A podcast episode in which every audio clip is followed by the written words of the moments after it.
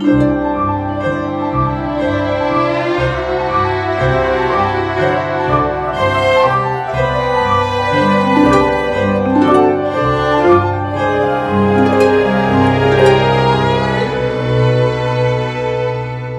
大家好，欢迎收听今天的 High Hanging Fruits，跳一跳摘到的果子。我是刘佳，我是朱怡。那今天我们录音也是异地的，嗯、刘佳，你跟大家说一下你今天在哪里吧？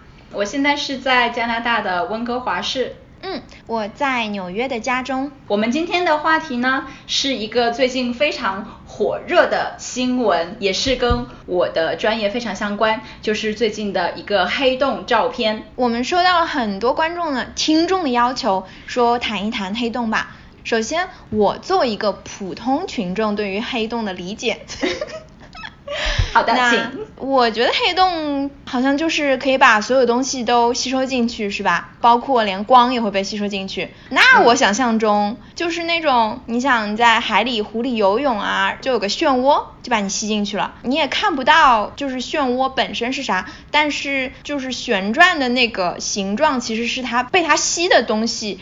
呈现出它这个形状是吧？然后还有一种感觉就是像像，就是路上被人偷了盖子的樱井一样，就感觉走着走着掉到樱井里面去了。你觉得我说这个是不是符合科学？我觉得非常准确呀，这就是二维的黑洞吧，掉进去就不知道去哪里了。嗯，但实际上我们在物理上说的黑洞和你说的漩涡和井盖其实很像的，但是我们是三维的黑洞，你可以从四面八方掉进去，但还是出不来。就不仅仅是从上面掉进去。对的，对的，你是从任何一个方面掉进去都出不来。哦，嗯嗯，但是如果真的要解释物理的原因的话，平常大家喜欢用来做科普的解释，就是说，嗯，任何一个有质量的物体，它都是会对周围的物体有引力的嘛。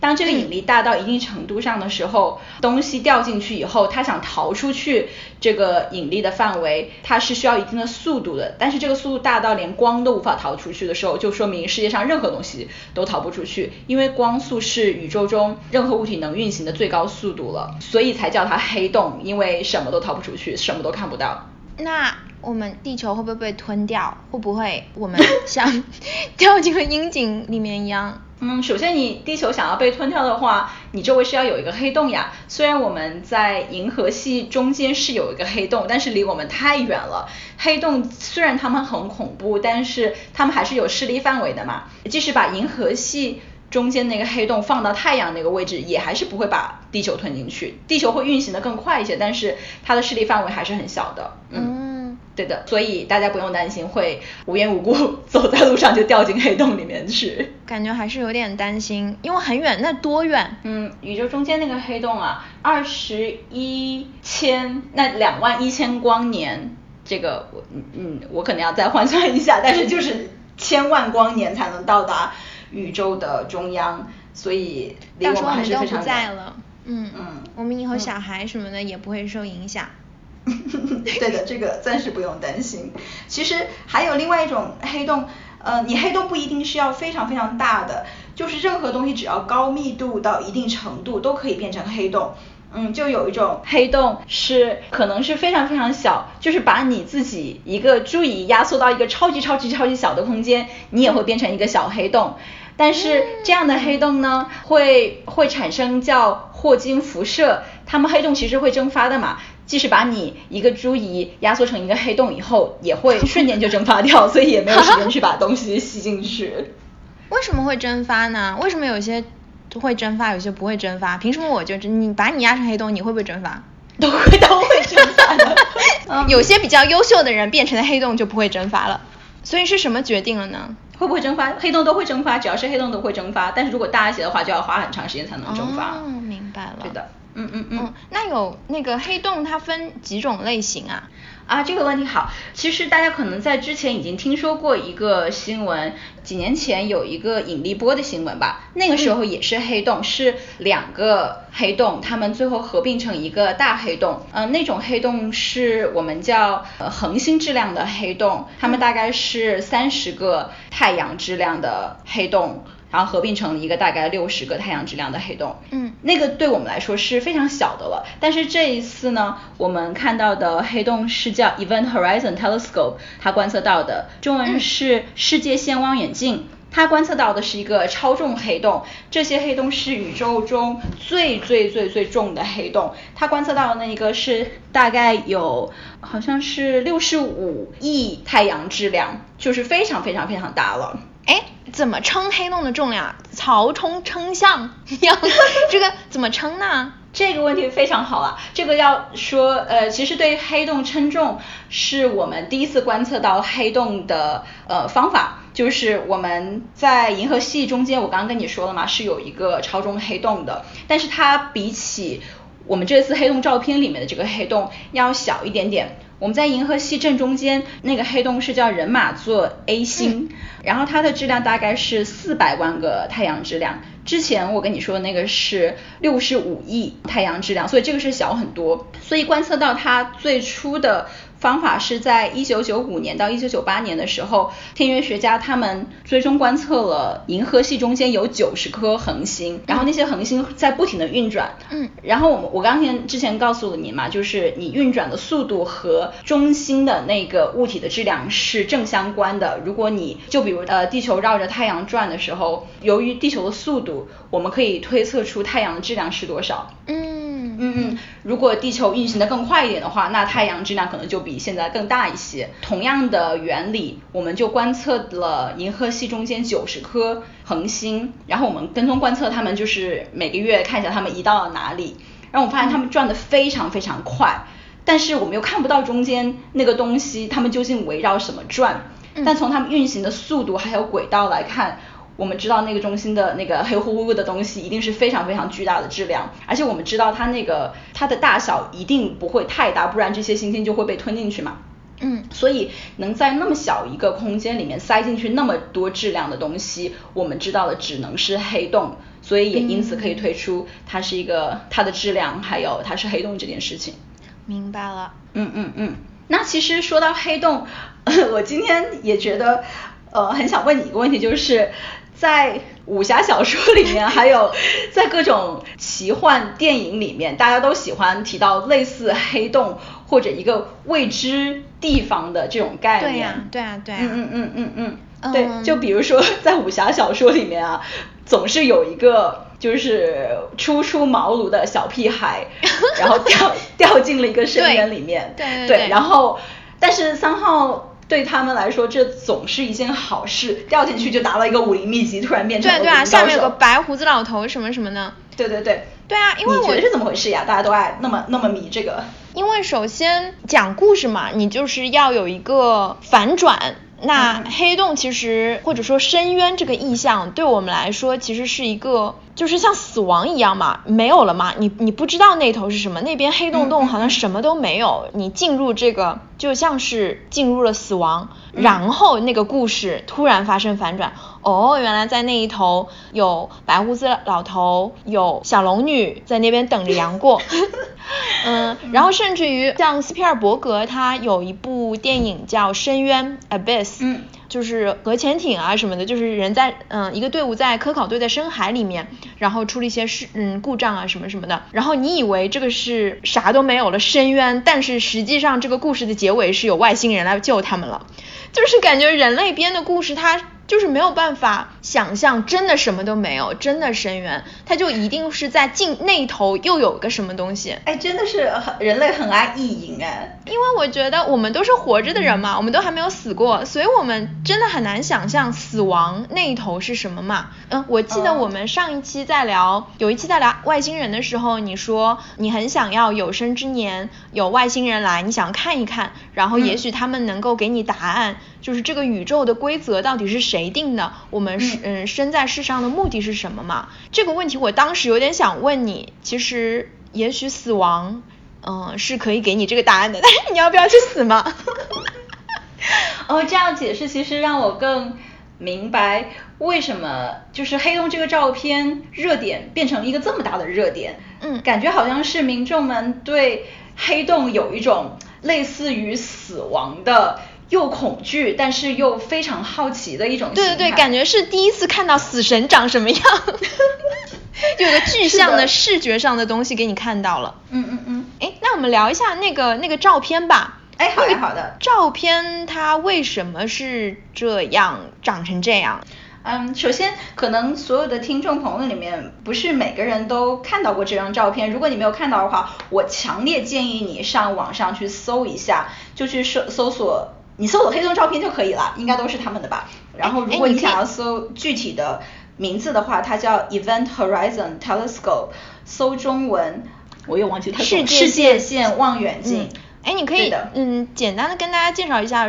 就是我们谈的这个到底是个什么新闻？因为不是所有的听众都知道这个新闻吧？虽然对我们来说应该是蛮大的。嗯嗯嗯，是的，就是嗯几个星期前就是有 E H 七团队的成员向向外发表了一张黑洞的照片。在历史上来说，我们其实看过很多。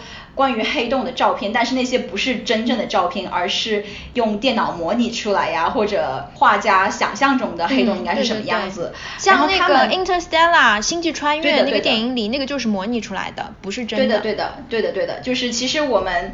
一直都是对黑洞有一种意淫，有很多很多黑洞的照片，但是这一次他们是用了地球上遍布全世界各地的八个射电望远镜合在一起，作为一个巨大的像地球一样大的望远镜来照一张照片，照到照片的黑洞离我们有五千五百万光年以外的一个大黑洞，然后那个黑洞的星座叫 M 八十七。不是非常浪漫了，但是这就是那个星系的代码。嗯，然后照到黑洞以后呢，这张照片第一次曝光的时候，它的样子有点像一个甜甜圈。对，然 后然后我说的话，就那个照片发布之后，已经被大家恶搞的，就是各种恶搞版本都有了。对的，就是中间是一个黑黑的，你也可以想想象像一个天使的光环了。然后它的很大的特点有几个，一个是中间是黑乎乎的，前面一部分离我们更近的一部分是比较亮的，然后远远的一些部分是。黑乎乎，但是也也有一些些光亮出现。这样说的话，其实你是在解释为什么这个圈有一些部分是暗，有一些部分是嗯更亮一些的，就是因为暗的部分是离我们更远吗？也不全是。首先我们要去了解一下这些光就是是从哪里来，因为很多人会，对啊，不是说黑洞没有光吗？对对对对，黑洞本身是没有光的，因为你看到那个黑乎乎的那个那坨东西就是黑洞它本身啦，就是它的世界范围。为，所以没有任何光可以从那个黑乎乎的地方逃出来。然后那个地方，嗯，我们会叫它基点，它的中间是基点，就是 singularity，singularity，不是 G spot。想太多。对，然后这些光的来源是黑洞周围，我们会叫它灰尘，但其实是。非常高能的一个电浆，它们在围绕黑洞高速旋转，这些光就是他们在掉进黑洞的最后一瞬间放出来的光，在在自己光芒要消失之前的垂死挣扎，然后放出最后的光被我们捕捉到了。每次你讲这些话的时候，我都会被你震撼到，哪里编出来这么多句子的？好，继续回答科学问题。嗯。照片上比较亮的地方，嗯，你可以想象像一个手电筒吧，因为我刚刚说了嘛，它们都是以高速在绕着黑洞旋转的，你就可以想象它们转到我们这边的时候，就像手电筒对着你打，嗯，所以就比较亮，然后转转到黑洞后面去了，是屁股对着你的，所以就没有什么光放出来的，对对对。哎，那我就有个问题了，为什么我们观测到的这个黑洞的照片是 M 八十七星系的，而不是我们自己星系的银河系的？那不是更近更清楚吗？嗯，这个问题很好。其实，在 选择黑洞的时候，好有鼓励，对我所有白痴的问题都会先评论一下这个问题，很好。嗯没有，因为这也是我自己。想到的第一个问题，因为我看照片的时候是 M 八十七，我说啊，干嘛不照我们的 Sagittarius A，就是我们的人马座对 A 星，所以我后来还是去查了一下，他们其实在最初选黑洞的时候选了两个嘛，嗯，一个就是我们自己的黑洞，然后另外一个就是人马座的黑洞。我们的黑洞其实是非常好的一个选择，因为他们离的离我们比较近，他们的世界就比较大，所以更好照。就虽然说说比较好照，但也不是很容易了，就是非常非常非常困难的。即使照我们自己的呃黑洞。银河系中间的这个黑洞，它的难度也类似于在地球上给月球上的一个橘子拍照片，嗯，其实很困难的，对的。然后他们发布会上面没有给出人马座的这个照片，也没有具体做解释说为什么没有去给这个照片。呃，我猜想是因为我们要看到银河系中间这个照片，就是要穿过很多很多灰尘去看它这个的。因为如果你看呃 M 八十七是从就好像你一个盘子，你从盘子往上看是都是空旷的东西嘛，就没有东西挡着。然后我们的银河系是一个像一个碟子盘子状的，然后你看往往中间看的时时候是有很多东西，我们叫灰尘啊，或者是各种各样的粒子漂浮在中间，所以会挡住我们的视线。所以其实虽然这个黑洞很大。但是被太多其他的噪音挡住，所以比较难看到。但是他们还是在继续收集数据，嗯，可能我们在不久的将来就可以看到我们自己银河系中间的照片了。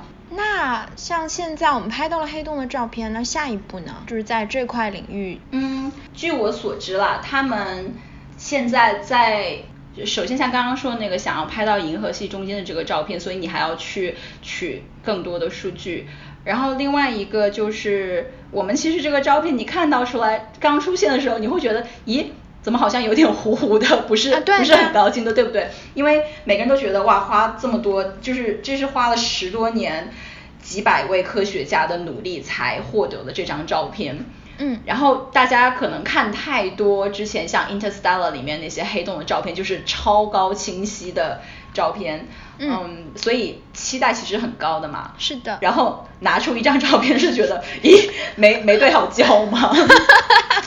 是有感觉是有这种感觉，对对对对对。但是你要你要知道，之前比喻说，就是有点像在我们地球上要看月球上一个橘子这么困难的事情，所以第一步能拿到这样的照片是已经非常非常难得的。接下来要做的就是要在地球上加入更多其他的望远镜，嗯，这样就可以增加你的。所谓的像素了嘛，然后以后照出来的照片就会更高清晰了一些。嗯，那照了更高清就怎样？有什么意义吗？其实我们对黑洞的了解还是比较肤浅的嘛，因为我们大概知道黑洞。是存在的，但是它周围的那些物质是怎么掉进去，它们的机制是怎么样的？而且每个黑洞都是不一样的嘛。所以如果我们去看其他更多的黑洞，我们可以更加了解黑洞的运行规则是怎样的。嗯，就好像宇宙中凭空怎么就出现了一个这么巨大的东西，都是怎样的东西会往里面掉，然后掉的速度又是怎样的？这些都是非常有趣的东西，而且呃可以更加。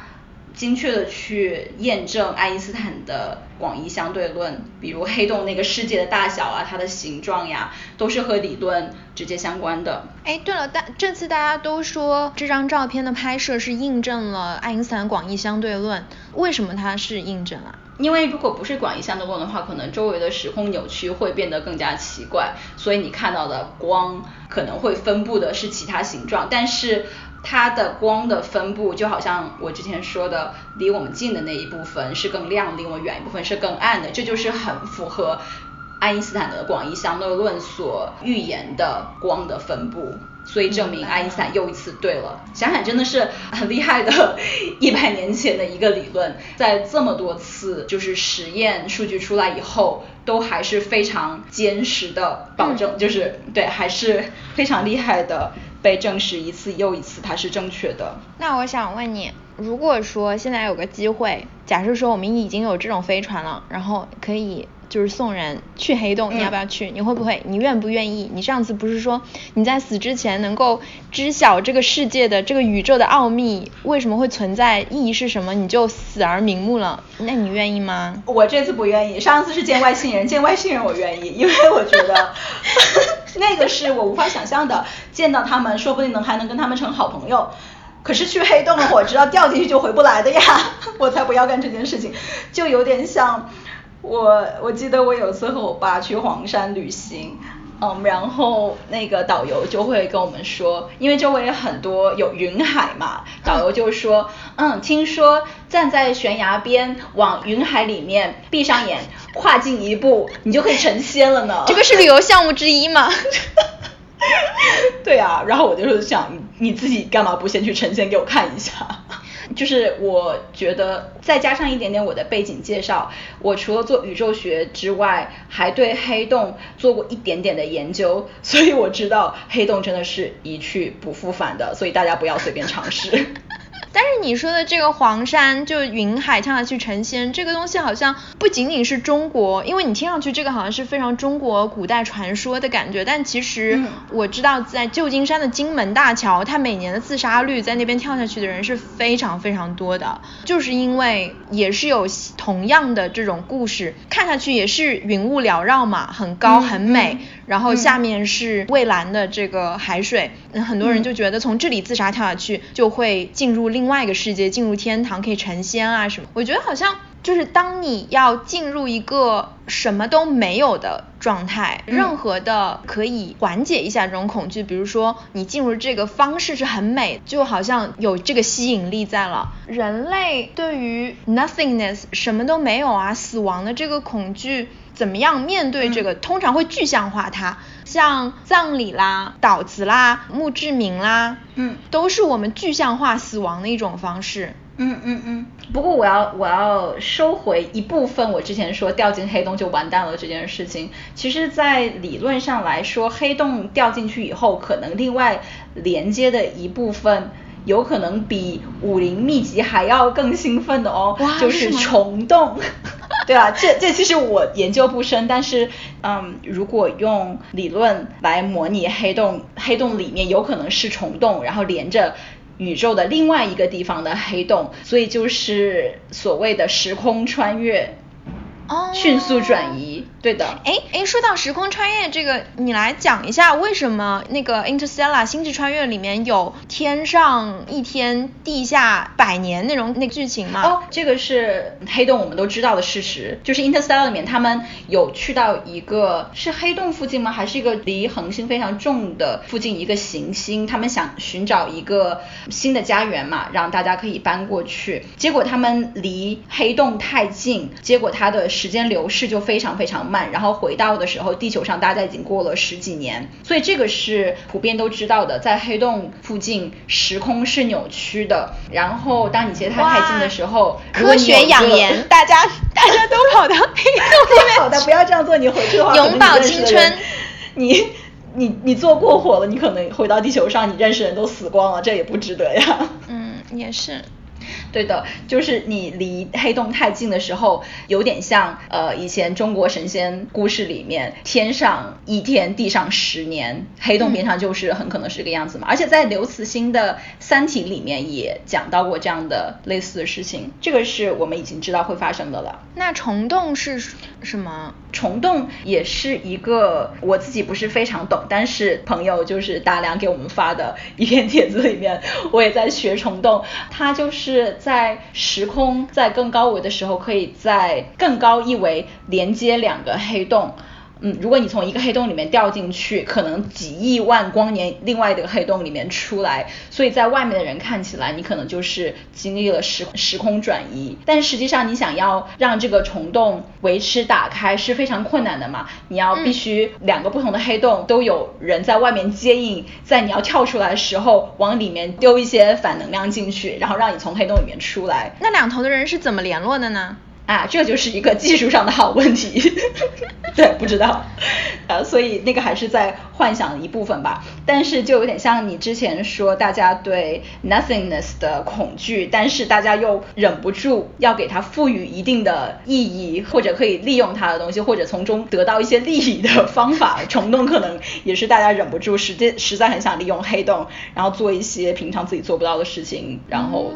嗯嗯嗯嗯，而且讲了这么多，其实今天讲了很多物理上的东西，但是我也想讲一下关于这个新闻背后的一些小故事。哎，对对啊，你们圈内人一定知道一些我们不知道的。有一个很丢人的事情是，其实我是在两年前，我那个时候是在组织我学校，就是在普林斯顿大学，还有隔壁的 IAS，就是爱因斯坦，呃，临终前一直学习的那个学院啦。然后我们是有一个联合的讲座，学院里面最高规模的讲座，每个星期一次的。那个时候我是负责选择和邀请讲座的人。然后那个时候，呃，EHT 的领导人 Shep，我当初是考虑要不要请他来讲一下 EH7 它的现在的科学进展。但是那个时候是二零一七年初，他们还没有采到任何数据嘛。然后我就问他，你今年行不行？能不能采到数据？然后他说，嗯，我们还在很努力的要去设计我们今年的观测，然后现在还没有数据。然后我心里就觉得，啊，那算了，那等你拿到数据再说吧。对，然后就，然后就没有没有没有邀请他。